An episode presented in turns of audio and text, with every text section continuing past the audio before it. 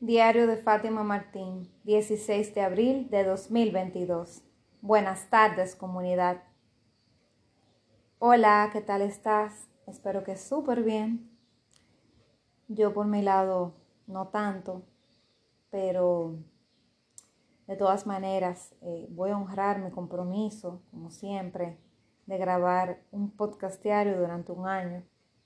Te cuento que justo cuando, minutos antes de que iba a entrar a grabar el podcast de hoy, el episodio, eh, resulta que una de mis mejores amigas me informó que, que su madre había fallecido. Y me dio muy duro, o sea, a pesar de que ella estaba interna y todo y no había muchas esperanzas.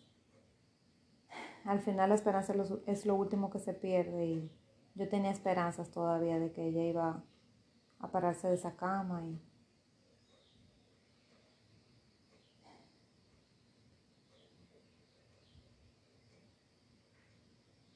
Y no me quiero imaginar lo que está pasando su hija, mi amiga y sus hermanas, sabiendo de este triste desenlace que, aunque sé que en algún momento siempre va a llegar y siempre va a doler, pero aunque se sabe de antemano, nunca se está realmente preparado para esto, por lo menos en las culturas como la mía. Hay otro tipo de culturas donde perfectamente se prepara la gente para eso, por ejemplo en la India, que cuando los niños nacen lloran y cuando las personas mueren ríen. Ellos están no un paso, muchos pasos más adelante que nosotros, pero de este lado pues no estamos tan acostumbrados en estas culturas. Bueno, ni siquiera en España, que aunque esté el otro lado, pero es la madre patria, bueno, tienen esa misma cultura occidental. Y, y no, realmente no. Uno nunca está preparado. Y nada, lamento mucho este caso y, y eso va de la mano con, con el episodio de hoy. Me sentí como, cuando me lo dijo, me sentí como si fuera mi madre que hubiera fallecido y por eso me dolió más. Me puse en los zapatos de ella y me imaginé qué sería si me dieran la noticia a mí. Y la verdad que no hay forma, no estoy preparada para ese momento.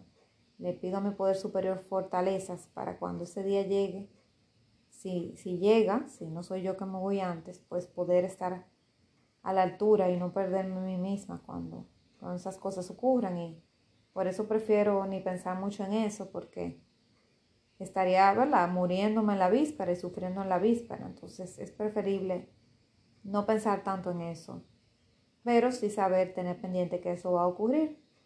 O sea, probablemente si, si les toca a ellos como debe de tocarle primero que a mí. Y nada, el, episodio tiene que ver con esto de la vida y se titula Es hora de despertar. ¿Por qué es hora de despertar? Porque muchos de nosotros estamos al día de hoy dormidos, totalmente dormidos. Muchos de nosotros estamos en piloto automático, con el chip mental que la sociedad nos ha puesto, con la carrera de la rata, corriendo, corriendo, corriendo hacia un lugar que no se sabe cuál es, con la zanahoria amarrada en la espalda de nosotros mismos, corriendo atrás de ella. Pero muchos de nosotros creemos que estamos despiertos, en realidad estamos dormidos. Entonces, ¿qué juego más, más particular, cierto? Creemos muchos de nosotros que estamos despiertos, estamos dormidos. Y yo también lo llegué a pensar. Yo creía que estaba muy despierta y en realidad estaba dormida. Y recuerdo que mi primer psicólogo, que fue el que empezó a adentrarme en estos caminos espirituales, me preguntó como de las metas que yo tenía. Y hubo una meta ahí que yo puse que fue iluminarme. Y yo le puse que en seis meses yo me iluminaba. Y él, y él sonrió y se rió así como de burla y dijo, No, Fátima, uno no se ilumina en seis meses. Gracias, Pedro, por todas esas enseñanzas, de verdad que sí. Y, y no, en verdad muchas veces uno nunca se logra iluminar en toda la vida. Eso no es tan fácil.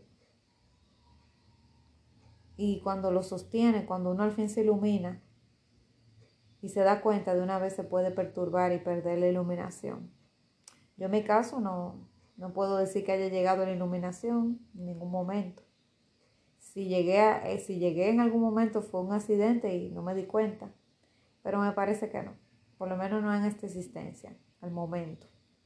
No descarto que me pueda pasar, pero no, que yo sepa conscientemente no me ha pasado. Y bueno, eh, no, no me iluminé, pero, pero sí, este, esta vida, en esta vida hay que tener metas, hay que tener planes, hay que tener sueños, te he contado en episodios anteriores que hay que soñar, pero soñar en grande y caro, porque ¿para qué soñar gratis? Todo el mundo sueña. Sueña cuando duerme, sueña despierto en algún momento. Entonces no seas como todo el mundo. Si vas a soñar, sueña grande. Sueña que te dé miedo. Y despierta. Y cuando te des cuenta que estás despierto, trata de quedarte ahí. Porque yo recuerdo que cuando yo desperté, fui despertando, no sé a ciencia cierta cuándo fue que desperté, pero creo que fue a raíz de una de mis crisis existenciales, pero no la primera. Porque cuando llegó la primera, que fue que conocí a Pedro, yo creía que estaba despierta, pero todavía estaba muy dormida, muy entumecida. Yo empecé los caminos, pero no, no puedo decir que realmente estaba despierta. Creía que sí, pero luego me pasaron muchas cosas en la vida y volví como a repetir los círculos viciosos de lo que creía que había ya disque superado y empecé a repetir lo mismo, lo único que con actores diferentes y a chocar con la misma piedra de nuevo, idéntico, con, sin ni siquiera cambiar la manera que chocaba con la piedra. Y ahí fue que me di cuenta que estaba en ese bucle y dije, wow, pero la verdad es que yo no he despertado porque si hubiera despertado me hubiera dado cuenta que llegué a ese bache y, hubiera, y me iba a caer, si me hubiera caído, me hubiera caído diferente. Pero no, yo caí igualito. La pared era la misma y todo, y yo no me di cuenta y cuchuplum, me di en la frente y me hice sangre. De la misma manera que la primera vez, aparatosamente. Y me, me hago sangre, me doy cuenta, y al final ni sabía bien por qué me había eh, dado con la pared. Entonces ahí, ahí me di cuenta tiempo después que de verdad seguía muy dormida, porque me daba con la pared y ni siquiera sabía por qué me había dado con la pared, ni siquiera asociaba que era que yo estaba dándome golpes con lo mismo, porque repetía los mismos errores. Y de tanto caerme, caerme y empezar a autoconocerme y empezar a hacer este camino fue que me fui dando cuenta dije, ah, pero es que lo que pasa es que yo vivo tropezándome con la misma piedra cuando paso por esta parte, en vez de levantar los pies porque es un escalón, sigo de largo y me voy con todo. Déjame levantar los pies para la próxima. Entonces empecé a levantar los pies cuando veía signos de señales que las cosas iban como parecidas y empecé a intuir y actuar diferente y a cambiar mi forma de, de actuar ante las cosas y dije, ah, pero mira, yo, yo estoy haciendo algo diferente porque mira, yo ahí me daba de cabeza y ahora no me di. Entonces es como una prueba y error, hacerme consciente de mis actos, de mi forma de pensar, de que cómo yo me pongo cuando caigo en un círculo de que me estoy deprimiendo, de que cómo yo actuaba cuando me sentía vulnerable, qué cosas hacía, qué hábitos negativos tenía. Empecé como a sentirme, a, salir de mi cuerpo para ver a Fátima actuando, pero había una Fátima modo espectador viendo a la Fátima actriz. Y ahí fue que empecé a, a darme cuenta y me desperté. Entonces cuando despiertas ya no estás entumecido y dormido por la vida, ni buscando anestesiarte, porque yo me anestesiaba o con personas, en mi caso, bueno, no con comida, hay personas que se anestesian con comida, eh, yo me anestesiaba con personas, con las relaciones humanas, tratando de resolverle problemas a la gente, apegándome demasiado a las relaciones para que no me dejaran para que no me abandonaran, etc.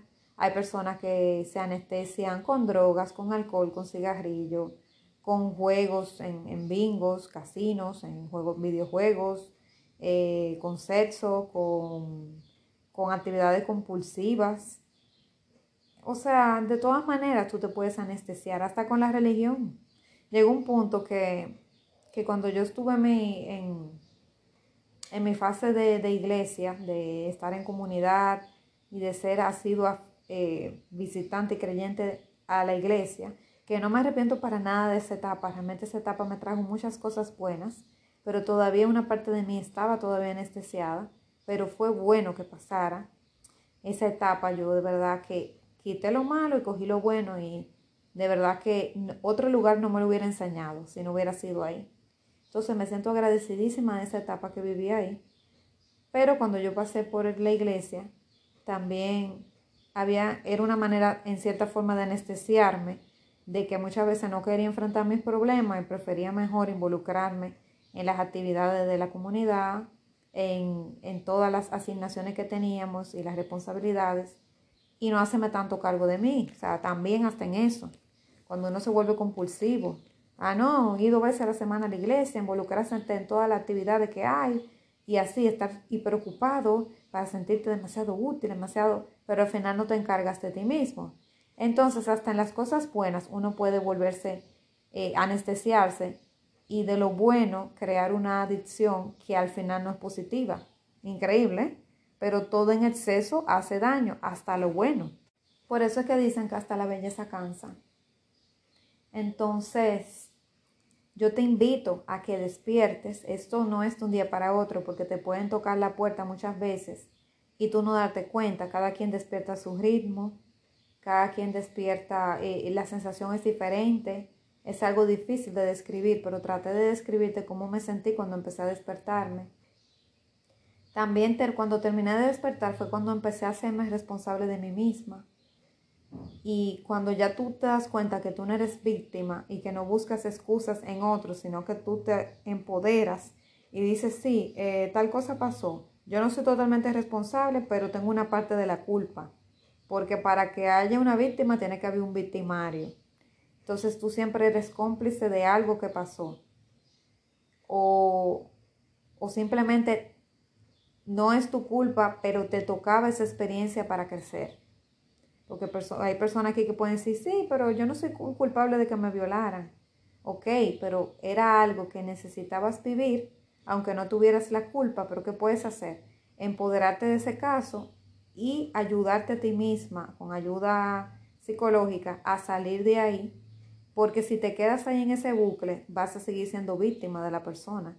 Pero si te empoderas y dices, bueno, yo no soy culpable, pero yo voy a salir de aquí, yo voy a salir de esta depresión, yo voy a sanarme, yo voy a, tratarme bien y a buscar ayuda para salir de esto, pues entonces ahí tú te estás responsabilizando de la situación, aún no sea tu culpa, de manera activa.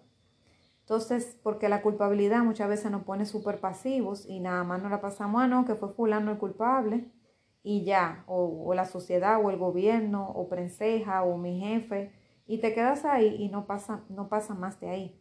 Por ejemplo, los trabajos, o sea, a veces yo he dicho, ay, porque eh, la culpable es mi jefa de que no me ha aumentado el salario, o el culpable es mi jefe porque me está haciendo ganar este salario.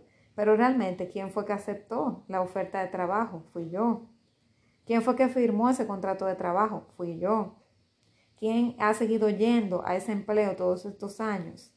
¿O estuvo yendo todo ese tiempo? Fui yo. Y no fue con punta de pistola. Entonces, no hacía nada cuando simplemente culpaba. Entonces, ¿qué podía yo hacer de manera activa? Bueno, empezar a buscar otros trabajos o hablar con el jefe para ver si está dispuesto a aumentarme, si el jefe no está dispuesto, buscar otras ofertas de trabajo, irme entrevistando poco a poco hasta que consiga otra oferta de trabajo que me convenga y dejar la que tengo. Simple y sencillamente, así yo hago una actitud de responsabilidad y de dejar de ser pasivo. Y punto. Bien, y me empodero. Pero esa es la invitación de este episodio que despiertes, porque mira, como ves el caso de, de la mamá de mi amiga, ya ella no tiene más oportunidad, ni de crecer, ni de cambiar nada, porque ella acaba de morir. Entonces, no permitas que estés a punto de llegar al ocaso de tu vida o, o, ahora en juventud, porque la juventud no es eterna, no siempre vas a ser guapa, joven, con salud, con las energías rebosantes que quizás tienes ahora. Las cosas no van a ser iguales. Entonces tienes que ir entendiendo que el tiempo pasa. Cuando uno es muy joven, sobre todo cuando está entre los 18, 20, 22 años, que está empezando la vida, o 15, 16, vamos a decir que uno está en los 14, cuando ya uno es teenager, que empieza que la salida, que enamorarse, que los amigos, que la... Desde los 14, vamos a decir, de que uno entra teenager hasta los 20, 22 años, que la vida se ve como, como que te puedes comer al mundo, como una vida de infinitas posibilidades, no hay restricciones para nada. Ahí uno dice, wow, me queda mucho tiempo. Y muchas veces procrastina metas y sueños que tienes por decir, ay, todavía falta mucho tiempo, yo lo hago más adelante, de aquí a allá. Pero lo que no te das cuenta es que la juventud se va en un abrir y cerrar de ojos. De verdad, se va en un abrir y cerrar de ojos. Y llega entonces la etapa madura, te haces viejo de un día para otro, o sea, 20 años pasan como si nada. Y de repente tú pestañas y dices, wow, ¿qué he hecho con mi vida? ¿O qué no he hecho con mi vida? Como esa persona que postergan, ah, no, yo estudio algún día y como vienen, vienen a ver, le cogen 40, 45 años y no estudiaron. Y dicen, ¿ya para qué? Y no estudian. Y así sucesivamente con cualquier cosa, aplica para todo. Entonces, no siempre vas a tener esta juventud que tienes ahora. No siempre vas a ser tan guapo, tan guapa. No siempre vas a tener todas las fuerzas, las energías que te sobran, el ímpetu y, y esa esta inocencia de la juventud, de soñar en grande, y sin restricción. No, la vida te va dando el golpe de realismo. Entonces tienes que empoderarte de tu vida. Y si me escuchas, si no eres, no eres una persona que está en su juventud ahora mismo, no importa, porque siempre hay tiempo, siempre que esté vivo. Pero cuando mueres ya no hay nada que hacer o cuando ya estás acostado en tu cama esperando la muerte, ya nada más queda el arrepentimiento. ¿Ok? Entonces no esperes, no esperes a que el tiempo pase, a que ya no tengas fuerzas, a que tengas que valerte de otro, a que la vida pase, a que, entre comillas, di que, el tren se vaya, porque el tren pasa varias veces, pero si tú no te montas en alguna estación, va a llegar un momento que el tren ya no va a seguir llegando. Entonces tienes que empoderarte de tu vida, despertar ahora que tienes tiempo. Porque si estás vivo, y tienes tus necesidades básicas cubiertas y tienes salud, por lo menos una salud mínima de que te permita valerte por ti mismo, pues hazlo, haz lo que vayas a hacer. Porque cuántas cosas yo procrastiné que no hice. Y, y un día me desperté y caí en cuenta de que yo tenía dos años corridos. Yo compraba siempre una libreta, una agenda. Yo siempre compro todos los años una agenda y siempre ponía las metas que quería lograr ese año, casi siempre eran entre 5 y 10. Y me di cuenta, como a la tercera libreta, el tercer año, que la, copiaba justamente las mismas metas de hace dos años atrás. Y yo decía, wow, pero la copié igualito. De aquí, de, la, de las 10 metas que tenía, nada más hice una y las otras nueve la copié igualito de un año a otro. Entonces, Fátima, ¿qué estás haciendo con tu vida? Ahí yo también empecé a despertar y dije, wow, pero Increíble, o sea, yo estoy pasando la mente de año a año, lo único que cambia es la tinta del lapicero, la agenda y el año, obviamente. Un año más, menos joven que hace dos años atrás. Pero las metas están idénticas ahí. O sea, yo no las volví a mirar, yo las tenía en la parte de atrás al final de la agenda, no las revisaba frecuentemente y me pasaban de año a año como que nada es nada. Claro, en ese entonces yo estaba muy, muy joven y no le daba importancia. Pero al tercer año empecé a darme cuenta como de eso, o sea, me desperté y vi eso. De todas maneras, no es que yo hice demasiado cambio, pero empecé por lo menos a darme cuenta. Primero ponerme metas más realistas, porque algunas no eran nada realistas, y otras hacer como un top de por lo menos tres que fueran súper básicas y hacerlas. Entonces ahí empecé poco a poco a cambiar y me daba cuenta que ya sí empecé a hacer metas ponía las más urgentes arriba, ponía metas más pequeñitas que eran más fáciles de lograr y cuando lograba esas metas me sentía feliz porque aunque quedaran siete o seis sin hacer, las otras tres o cuatro quedaban hechas. Y mi alma empezó a confiar en, en, la parte del ego y del alma, empezaron a confiar una de otra. Porque antes era como que el ego quería una cosa, el alma otra, y como que yo no confiaba en mí misma al final, porque yo entendía que yo las escribía en la agenda y de todas maneras no se iban a dar.